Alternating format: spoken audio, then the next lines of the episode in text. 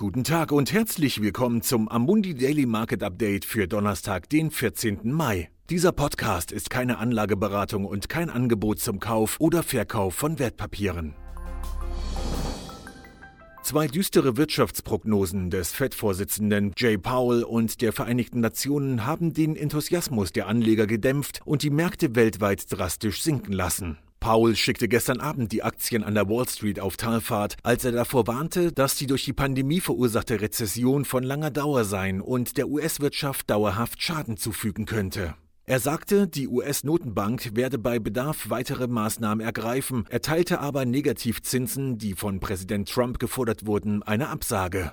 Paul appellierte auch an die US-Politiker im Weißen Haus und im Kongress, die bereits bestehenden fiskalischen Anreize in Höhe von drei Billionen Dollar zu erweitern. Der SP 500 Index schloss gestern 1,75 Prozent niedriger bei 2820 und die Märkte in Asien und ganz Europa sind heute in ähnlichem Ausmaß negativ.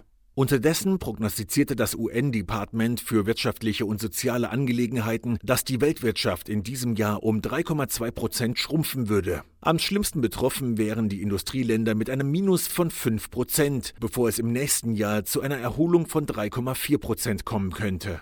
Positives zu vermerken, dass die Ölpreise ein wenig an Boden gewonnen haben. Der Rohölpreis der Sorte Brent ist um 2,5 Prozent auf 30 Dollar gestiegen, da die Internationale Energieagentur sagte, dass der Nachfragerückgang in diesem Jahr nicht ganz so stark ausfallen würde, wie sie im vergangenen Monat erwartet hatte. Und es gab einige gute Nachrichten aus Rom für die gebeutelte italienische Wirtschaft, als die fragile Koalitionsregierung des Landes schließlich ein stark verspätetes Konjunkturpaket in Höhe von 55 Milliarden Euro verabschiedete. Das Abkommen, das mehr als doppelt so groß ist wie das im März verabschiedete erste Paket, bietet eine Mischung aus Steuererleichterungen und Subventionen für Familien, Banken und Unternehmen. Außerdem gibt es Hilfen für die lebenswichtige Tourismusindustrie des Landes, die hofft, die Sommersaison retten zu können, da Italien zusammen mit anderen Ländern in Europa beginnt, die Bewegungsbeschränkungen schrittweise zu lockern.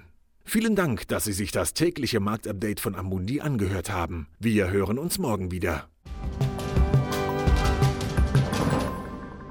Dieses Material dient nur zu Informationszwecken, ist keine Empfehlung, Finanzanalyse oder Beratung und stellt keine Aufforderung, Einladung oder Angebot zum Kauf oder Verkauf von Wertpapieren und Dienstleistungen dar. Dieses Dokument wird von Amundi herausgegeben und sofern nicht anders angegeben, sind alle geäußerten Ansichten die von Amundi zum Zeitpunkt der Veröffentlichung. Diese Ansichten können jederzeit ohne vorherige Ankündigung aufgrund von Markt- und anderen Bedingungen geändert werden und es kann nicht zugesichert werden, dass Länder, Märkte oder Sektoren sich wie erwartet entwickeln werden.